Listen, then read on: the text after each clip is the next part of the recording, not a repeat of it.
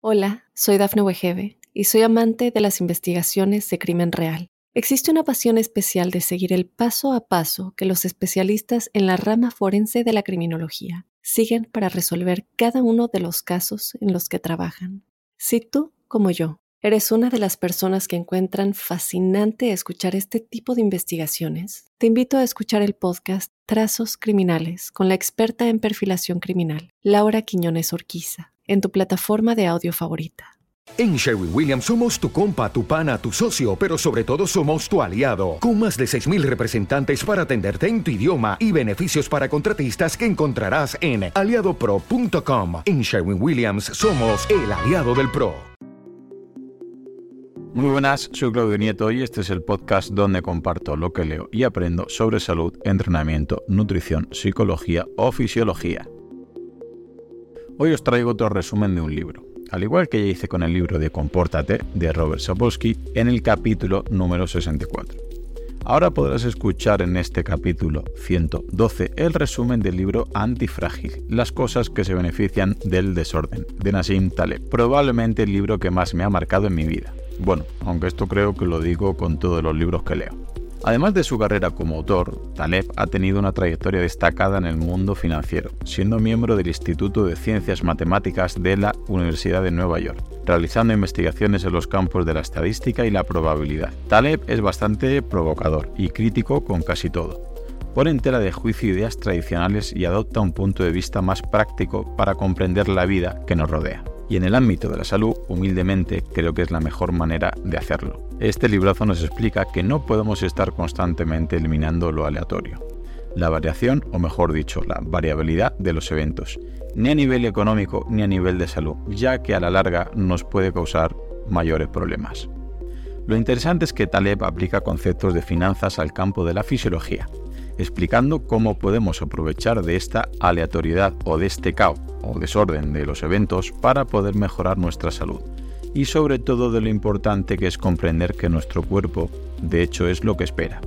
Variabilidad y cambios constantes por exponernos a estresores de manera continuada y repetida, no estabilidad infinita. O dicho de otra manera, no hay nada más peligroso que el reposo continuo y eterno, ya que el cuerpo responderá a este estímulo tan débil como es la comodidad, haciendo que seamos más débiles y frágiles. ¿No te lo crees? Pues pasa que te lo cuento en 8 puntos para que veas lo apasionante que puede llegar a ser este punto de vista de antifrágil. Empecemos.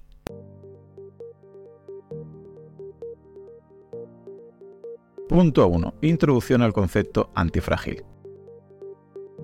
Este concepto lo descubrí, como no, leyendo el blog de Marcos Vázquez Fine Revolucionario allá sobre 2014. Y para mí es la clave para comprender el tema de finanzas y sobre todo para la salud y el rendimiento deportivo, que nuestro metabolismo no es frágil en sí mismo, sino que es lo opuesto, si lo hacemos bien, claro. Y es que lo contrario de frágil para muchos será algo robusto, duro o fuerte, pero Taleb señala que no, que lo contrario es antifrágil. El ejemplo clásico que se utiliza cuando se quiere explicar esto bien es cuando le pedimos a alguien que diga lo contrario de negativo. Y obviamente si alguien respondiera neutro le diríamos no, neutro es muy distinto a negativo. Es cierto, pero no es opuesto. Lo opuesto de negativo es positivo. Pues con los conceptos de Taleb pasa lo mismo. En un extremo estaría la fragilidad, en un término medio estaría la robustez o la resiliencia y en el otro extremo estaría la antifragilidad. Seguramente aún no verás diferencias, pero para que lo entiendas, cuando hablamos que algo es duro o fuerte o robusto, se refiere a que simplemente resiste un estrés externo, una fuerza desde fuera, y que esta fuerza ni lo rompe o lo modifica. Ojo, que no es poco, que está muy bien, pero es que el cuerpo es mucho más que robusto, es eso, antifrágil, porque cuando nos referimos a antifrágil es que este objeto o este mecanismo se fortalece precisamente al ser expuesto al estrés o a esa fuerza externa. Es decir, una fuerza estresora podría romper algo frágil. Esa misma fuerza no alteraría algo robusto. Pero para algo antifrágil, esta misma fuerza estresora lo que haría es convertir a este objeto en algo todavía más fuerte. Ni lo rompe ni lo deja igual, sino que lo fortalece. Fascinante, ¿verdad? Seguramente aún no te lo crees o no lo entiendes. No te preocupes que en el libro hay un ejemplo muy claro, con Damocles, el ave fénix y la hidra. Como ejemplo de frágil pone a Damocles, al cual lo describe disfrutando un banquete, pero lo disfruta bajo la presencia de una afilada espada colgando directamente sobre su cabeza y sujeta únicamente por un solo pelo de cola de caballo. Damocles entendemos que se encuentra en una situación de fragilidad en la que disfruta de una comodidad falsa. Al estar en un banquete, está comiendo y bebiendo a placer. Parecen ser unas condiciones de lujo. Pero esta situación todos entendemos que realmente le va a durar lo poco que tarde en romperse ese pelo de la cola de caballo. En ese momento la espada acabará con su vida.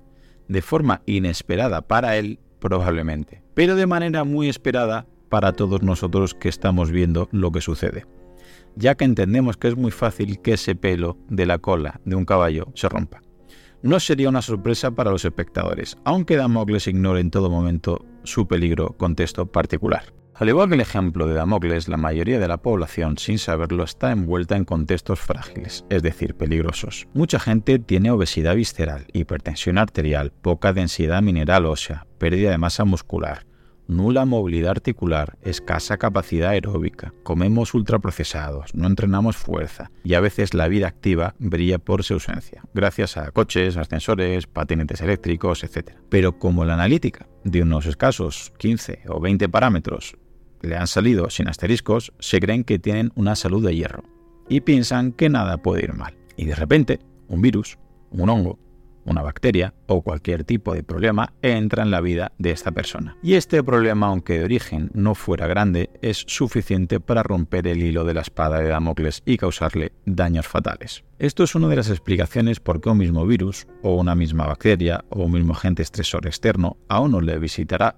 sin apenas síntomas y a otro le puede ocasionar incluso la vida como al propio Damocles. Entendiendo esta fragilidad, todos los que estamos interpretando esto podemos imaginar que nuestro ejemplo iba a tener problemas de salud, pero por desgracia la persona que está en esta situación no suele ser consciente. Suele ser como Damocles, que solo están pensando en el banquete, en el disfrute, sin ver la realidad que cualquier contratiempo les causará un daño grave.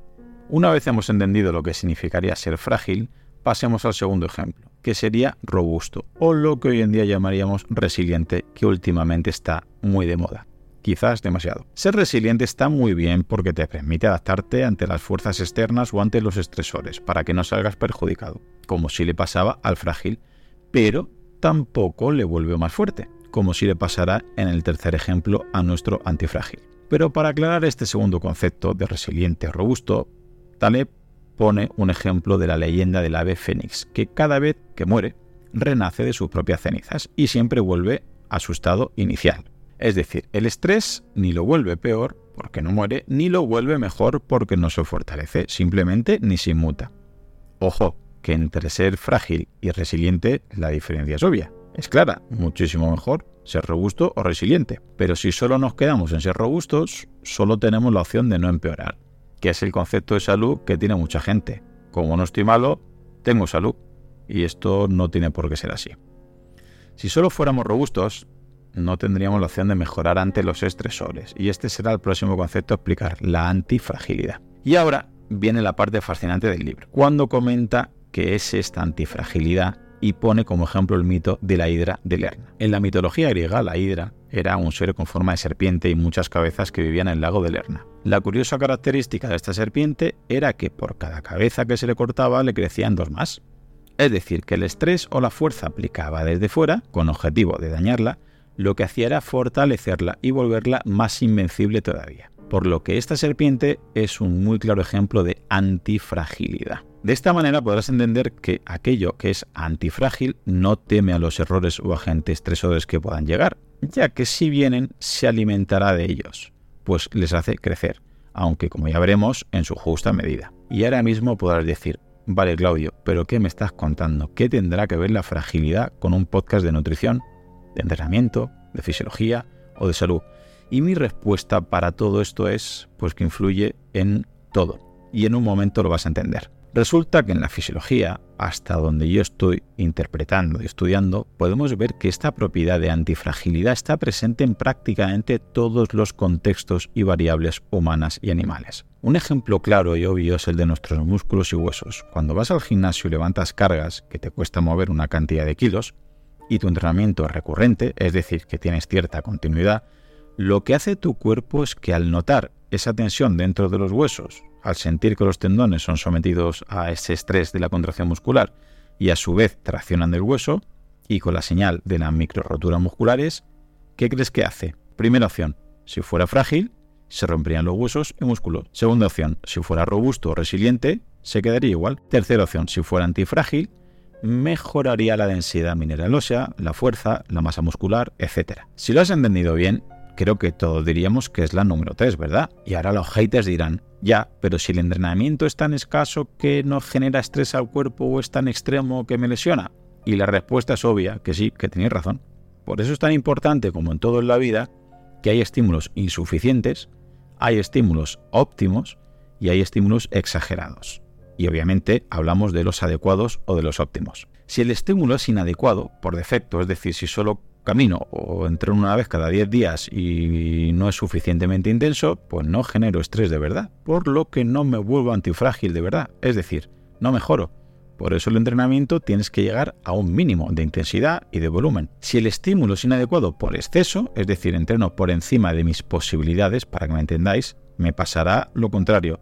¿Cómo se llama eso? Lesión pero no porque entrenar sea malo, sino porque estaba frágil para esta magnitud de carga. El estímulo ha sobrepasado mis capacidades. Para entender este punto mejor es muy importante entender los conceptos de hormesis y alostasis que explique en el capítulo 2 del podcast, así que te recomiendo que repases estos conceptos que te van a ayudar y mucho. Como ves, este nuevo enfoque de Taleb implica tomar las acciones necesarias para movernos de lo frágil a lo antifrágil. Y estos términos los podemos aplicar a la economía, a la política, a la educación de los hijos, a la conservación de la naturaleza y sobre todo a la salud como seguiremos entendiendo. Sin duda la persona que más y mejor divulga sobre estos conceptos para mí es el gran Manu Sola el cual ya estuvo aquí hablando de estos conceptos y de la ciencia de la complejidad aplicada al entrenamiento. Punto 2. La vía negativa. Huye de la fragilidad.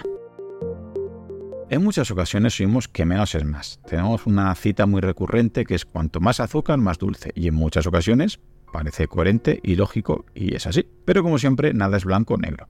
En todo hay matices y realmente en muchos contextos hacer menos puede ayudarte a hacer más y mucho.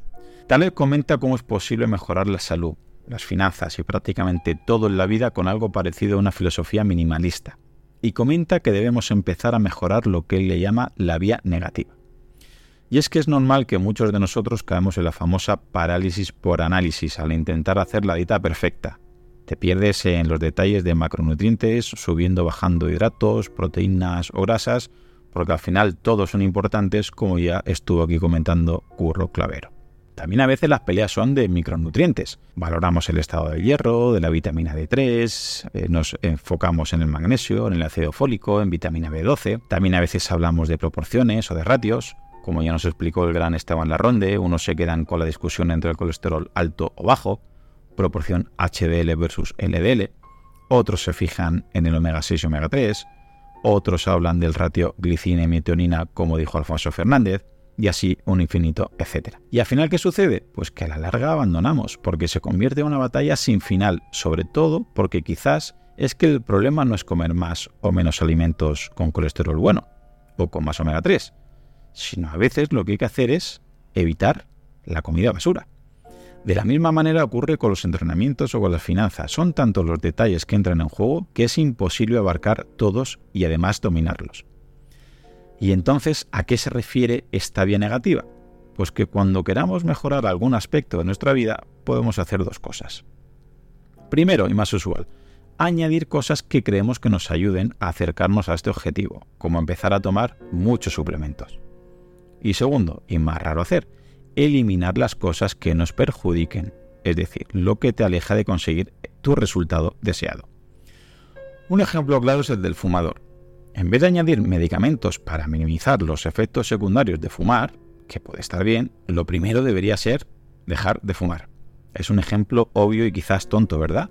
Pues es lo mismo que las personas sedentarias. Los efectos que conlleva el sedentarismo son muchos y la solución no sería inflarse a medicamentos para los problemas musculares, problemas óseos, articulares, cardiovasculares, etc.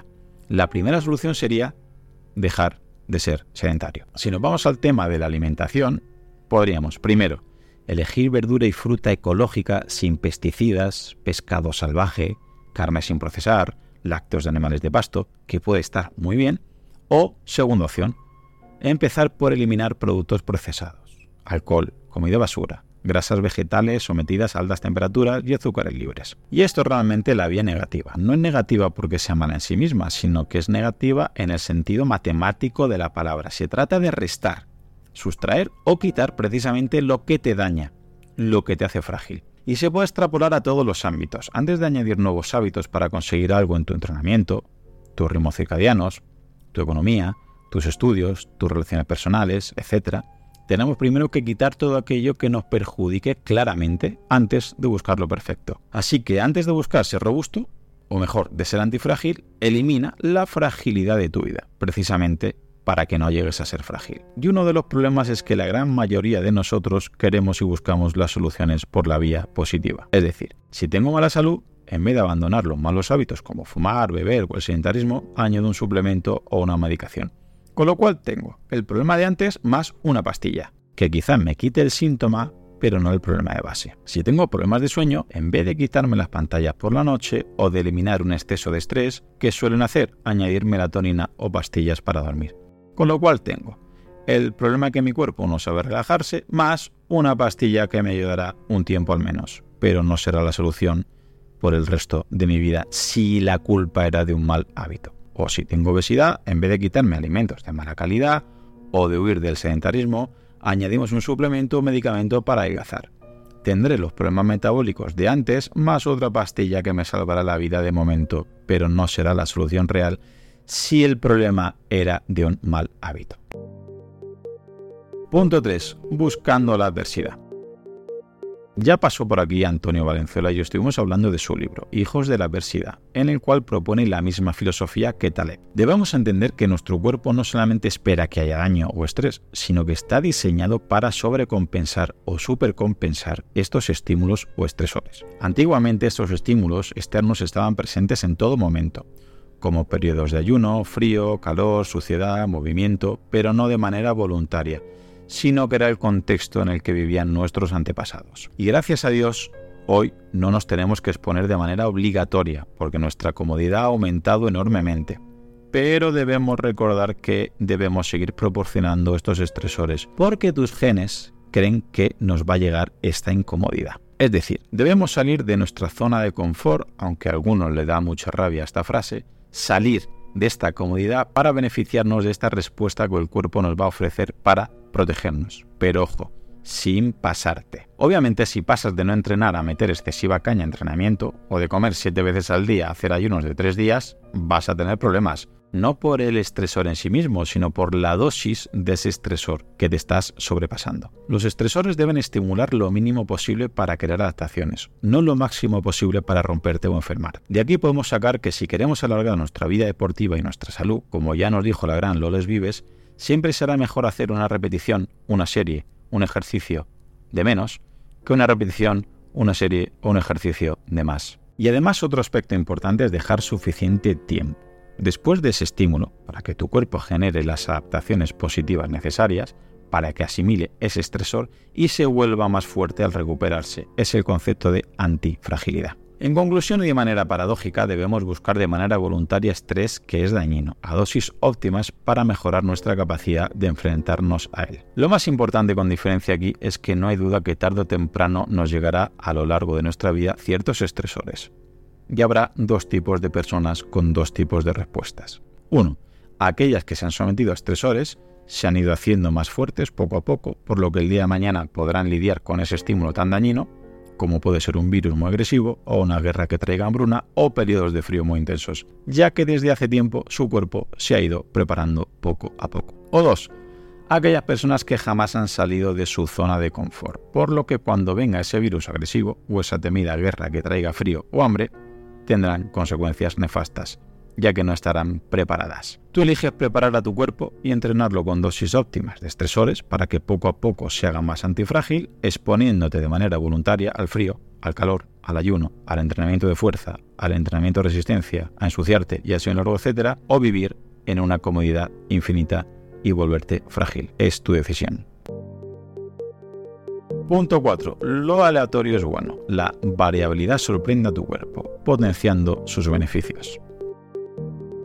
Por aquí han pasado Alberto Conde de Glucovibes con la glucosa, también Luis Magallego hablando sobre el HRV o variabilidad de la frecuencia cardíaca, y también Juan Antonio Madrid sobre los ritmos circadianos, que siempre tendemos a pensar que la estabilidad es buena, que la regularidad es necesaria y que lo variable o aleatorio es peligroso. Y puede ser cierto hasta un punto y en algunos contextos, pero a veces necesitamos justamente lo contrario. Si analizamos un poco la fisiología, la mayor parte de nuestra biología nos fortalecemos de los contrastes, de la variación de día y noche, de trabajar o entrenar y dormir. Incluso los alimentos como las frutas y las verduras también tienen su ciclo y gracias a las estaciones del año tenemos variedad de comida, de presencia de animales distinta y variación de nutrientes. Y nuestro metabolismo no es diferente. De hecho, la diversidad genética como especie que somos es fundamental para nuestra supervivencia a largo plazo, ya que si se reduce esta variabilidad en cualquier tribu o población, bajaría su capacidad de adaptarse ante posibles cambios ambientales, acabando por desaparecer. Una aplicación práctica es la tan popular últimamente variabilidad de la frecuencia cardíaca que hemos comentado,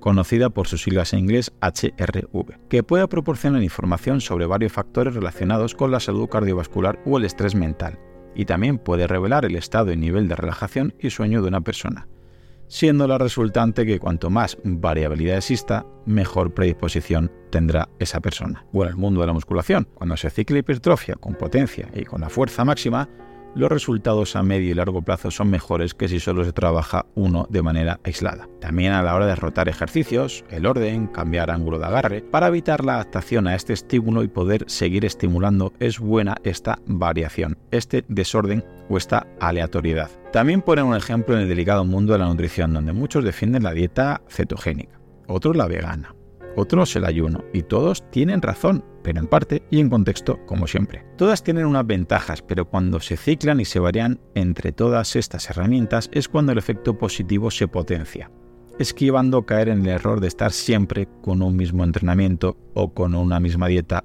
o en un mismo contexto siempre. De hecho, el autor cuenta una anécdota que cuando los congresos le preguntan su prioridad alimentaria, él contesta que depende del día de la semana. Unos días es vegano, otros días es cetogénico, otro ayuna, porque él busca el cambio constante y esta aleatoriedad que tantos beneficios tiene.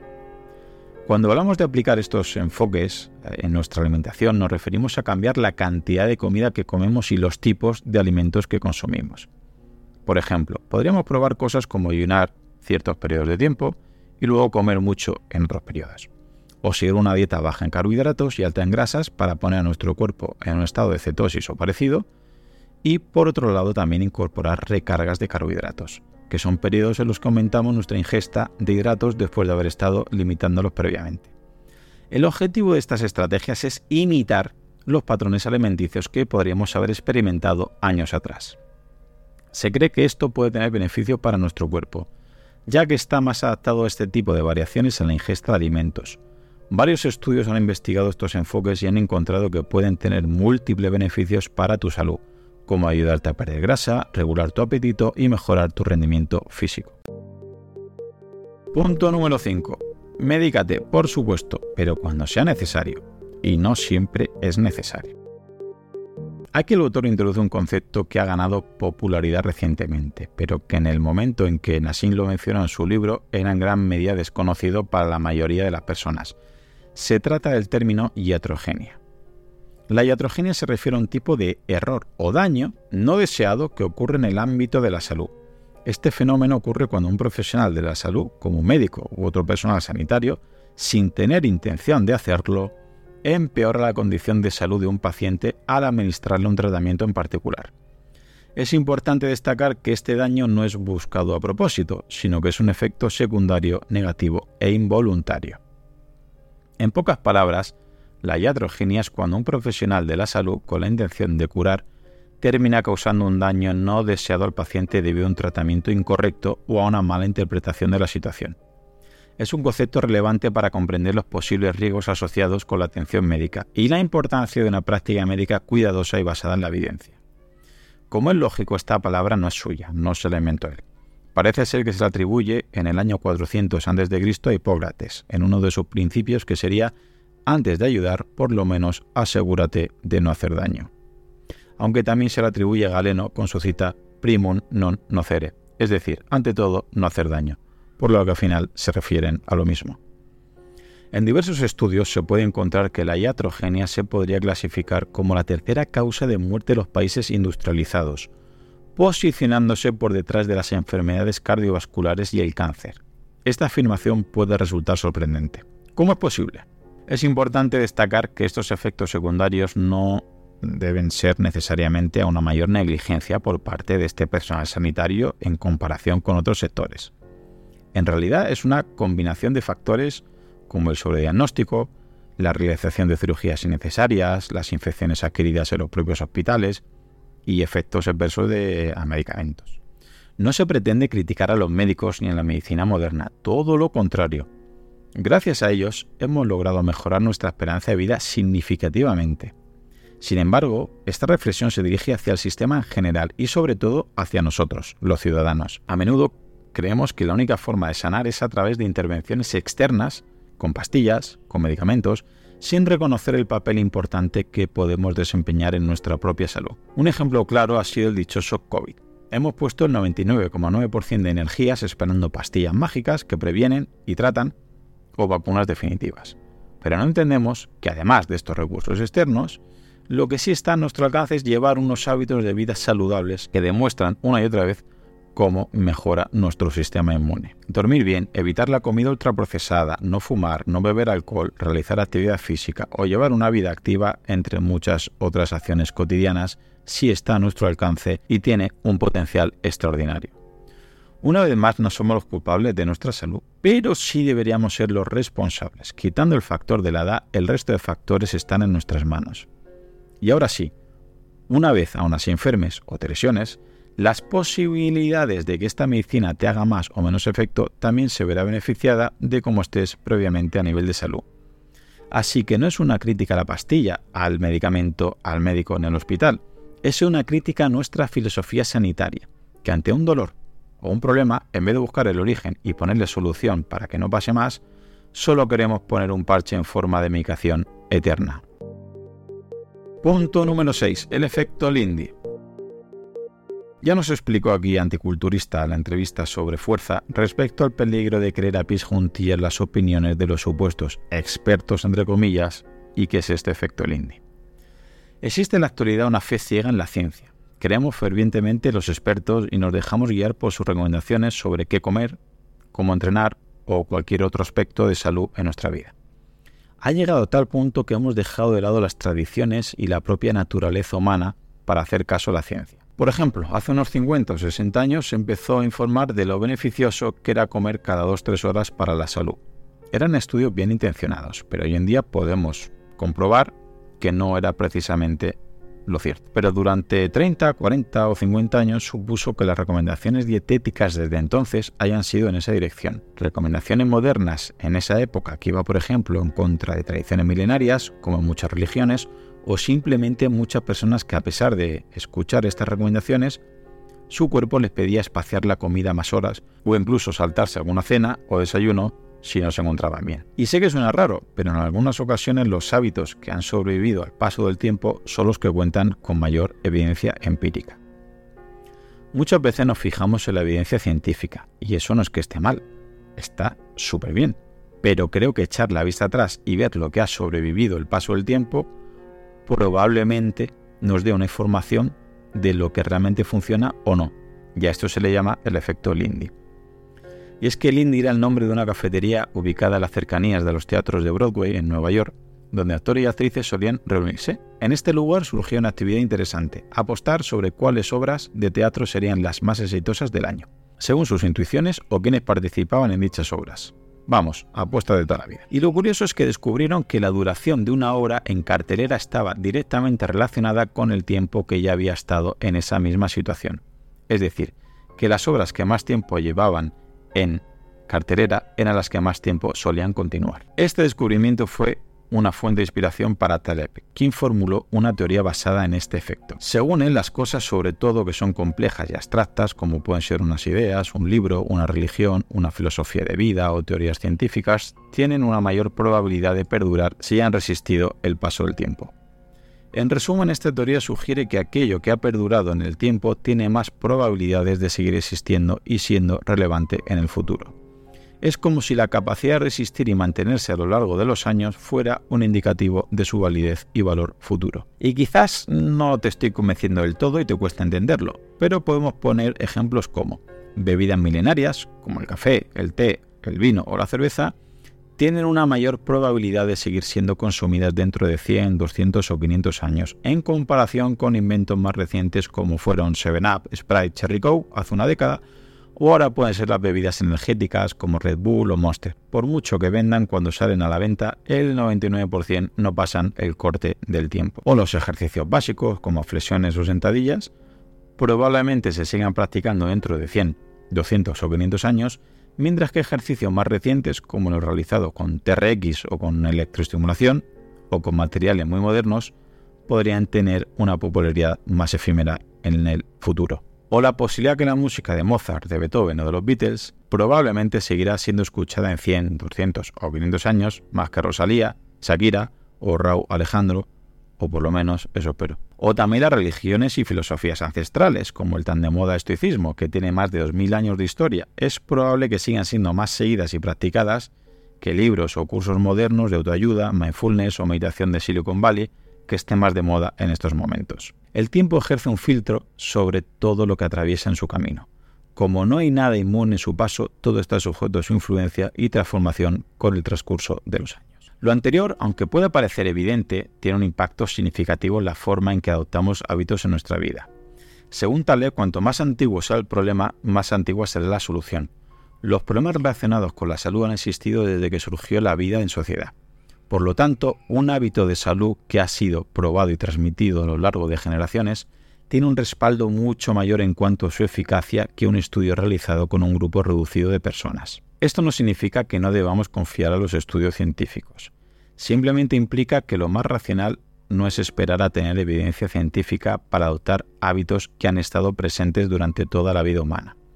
En cambio, lo razonable es dejar de adoptarlos cuando exista una sólida evidencia científica de que dicho hábito no es beneficioso. Del mismo modo, para las innovaciones recientes que no han tenido la oportunidad de pasar la prueba del tiempo, la actitud más racional es no incorporarlas a nuestra rutina hasta que exista una sólida evidencia científica sobre sus beneficios. O dicho de otra manera, en salud, entrenamiento, nutrición, fisiología y probablemente en todos los campos, hay que leer lo último, que demuestre la ciencia, pero aplicar lo penúltimo que haya demostrado un tiempo atrás. Punto 7. El método científico, la autoridad y tu sabiduría práctica.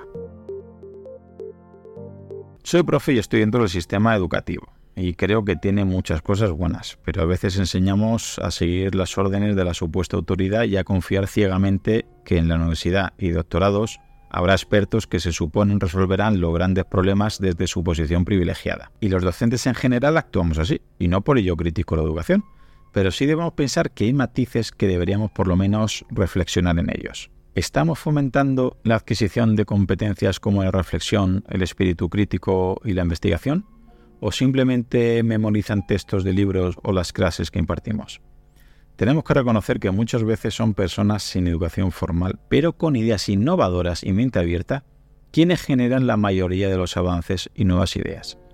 Y podemos poner ejemplos de empresarios muy exitosos que no han pasado por estudios superiores, aunque obviamente sería sesgar la muestra, ya que el 99% de gente exitosa se ha pasado por estudios superiores.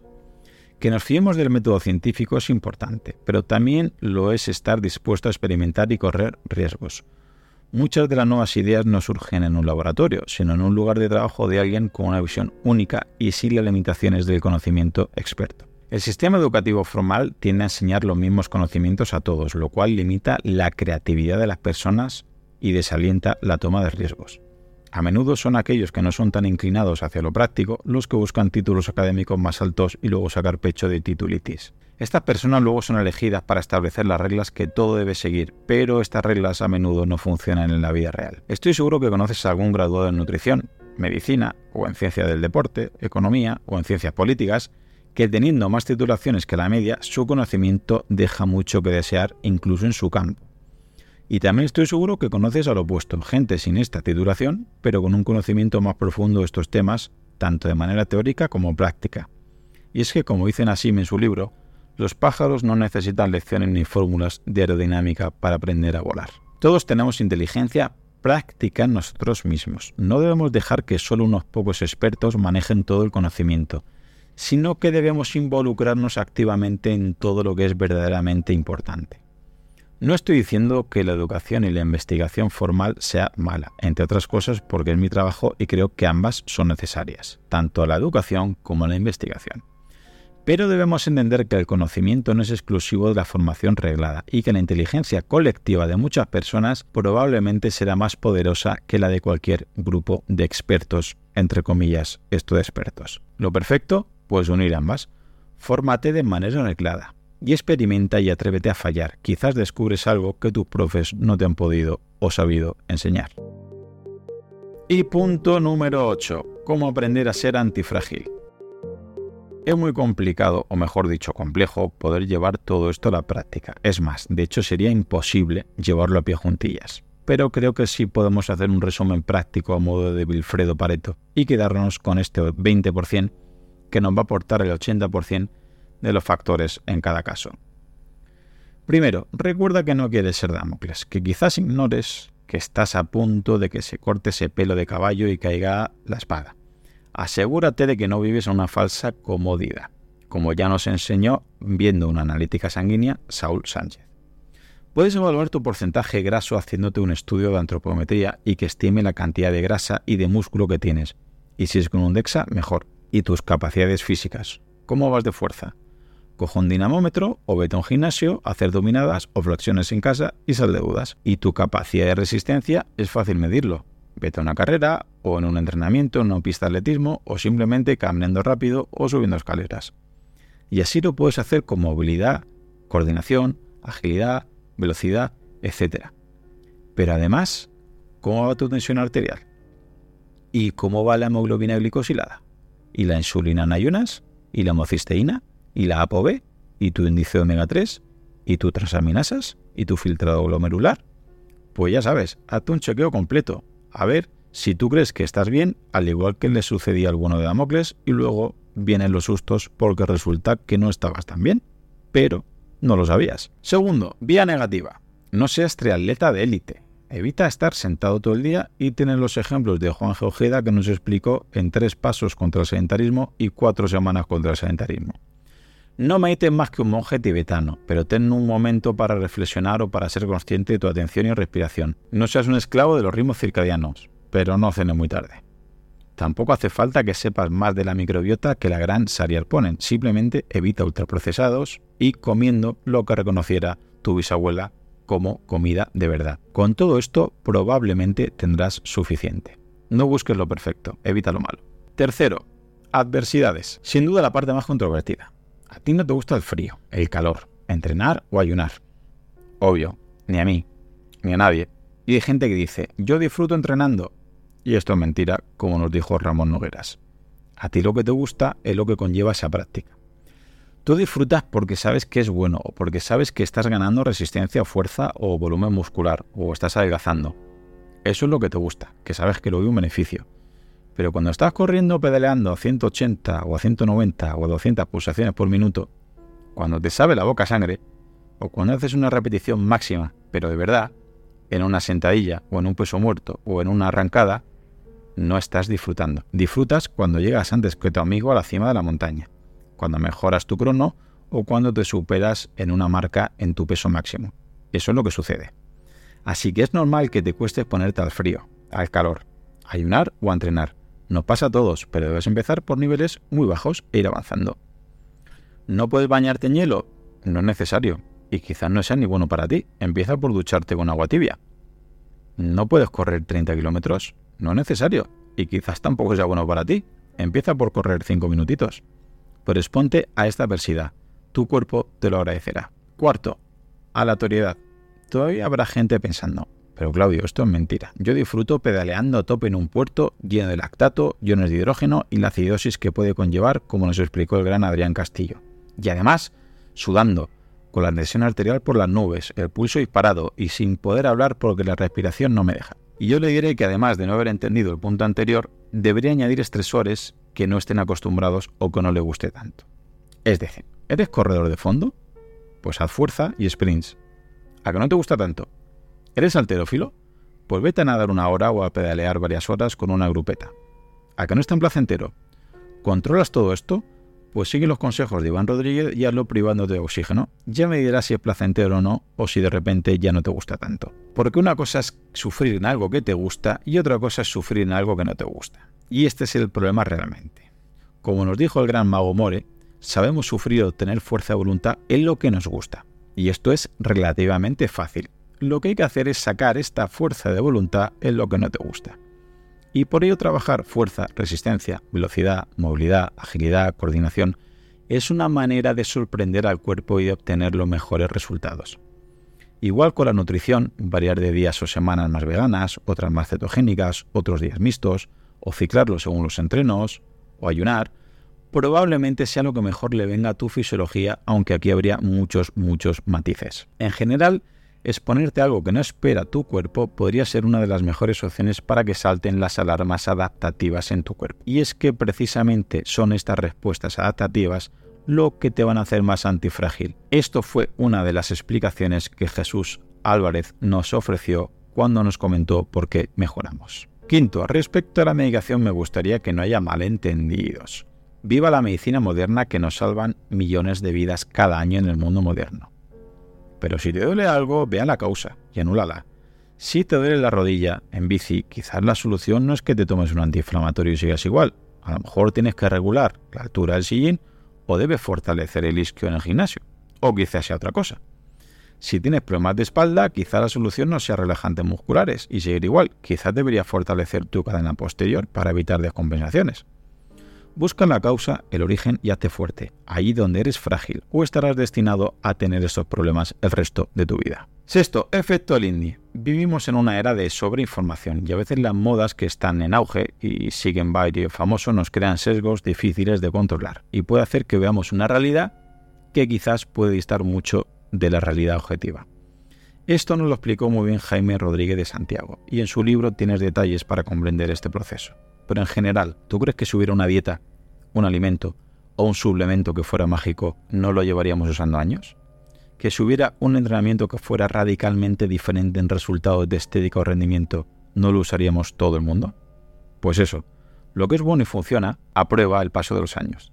Así que los alimentos básicos de toda la vida, los entrenamientos que se llevan haciendo años y las costumbres de nuestros antepasados, debería ser, si no nuestro patrón actual porque la ciencia avanza, un guion en el que basarnos. Y séptimo, por último, fórmate de manera arreglada. Estudia en la universidad y sácate posgrados, pero esto no es suficiente. Seguramente la evidencia de la práctica vaya un paso más adelantada que la evidencia científica. Debemos recordar que hay cosas que sabemos como, por ejemplo, la distancia de la Tierra al Sol. Hay cosas que sabemos que no sabemos, como la cantidad de planetas en el universo. Y también hay cosas que no sabemos que no sabemos. Y simplemente ser conscientes de ello nos puede dejar lugar a dudas, a hipótesis y a innovar con mente abierta y a probar en estos campos. Eso sí, como es lógico, cuanta más formación y estudios tengas, muchas más opciones tienes de que estas teorías o hipótesis acaben siendo ciertas. Como dicen los buenos entrenadores de atletismo o ciclismo que he conocido, está muy bien el tema de los datos, del lactato, de los medidores de HRV, de potencia, de intensidad, etc. Pero al final lo importante es que el deportista sea más rápido, y para ello a veces el entrenamiento tiene más parte de arte que de ciencia. Bueno chicos, hasta aquí este resumen con alguna aportación personal de esta obra de arte. Espero que te haya gustado por lo menos que no te parezcan desacertadas mis opiniones al respecto. Por favor, no te quedes con este resumen, cómprate el libro y lételo. Seguramente le saques otras lecturas que no da tiempo a traer aquí y además obtendrás tus conclusiones, no las de un profe loco. Si te ha gustado, te agradecería que compartieras este capítulo con alguien a quien creas que le pueda gustar o por lo menos que lo pongamos en la duda de certezas que muchas veces tenía demasiado arraigadas. Y recuerda que me haces un gran favor poniendo un comentario en la plataforma que utilices. Me ayudarás a llegar a más gente. Y sin más, aquí me despido. Un abrazo a todos y gracias por escucharme. Hola, soy Dafne Wegebe y soy amante de las investigaciones de crimen real. Existe una pasión especial de seguir el paso a paso que los especialistas en la rama forense de la criminología siguen para resolver cada uno de los casos en los que trabajan. Si tú, como yo, eres una de las personas que encuentran fascinante escuchar este tipo de investigaciones, te invito a escuchar el podcast Trazos Criminales con la experta en perfilación criminal, Laura Quiñones Orquiza, en tu plataforma de audio favorita.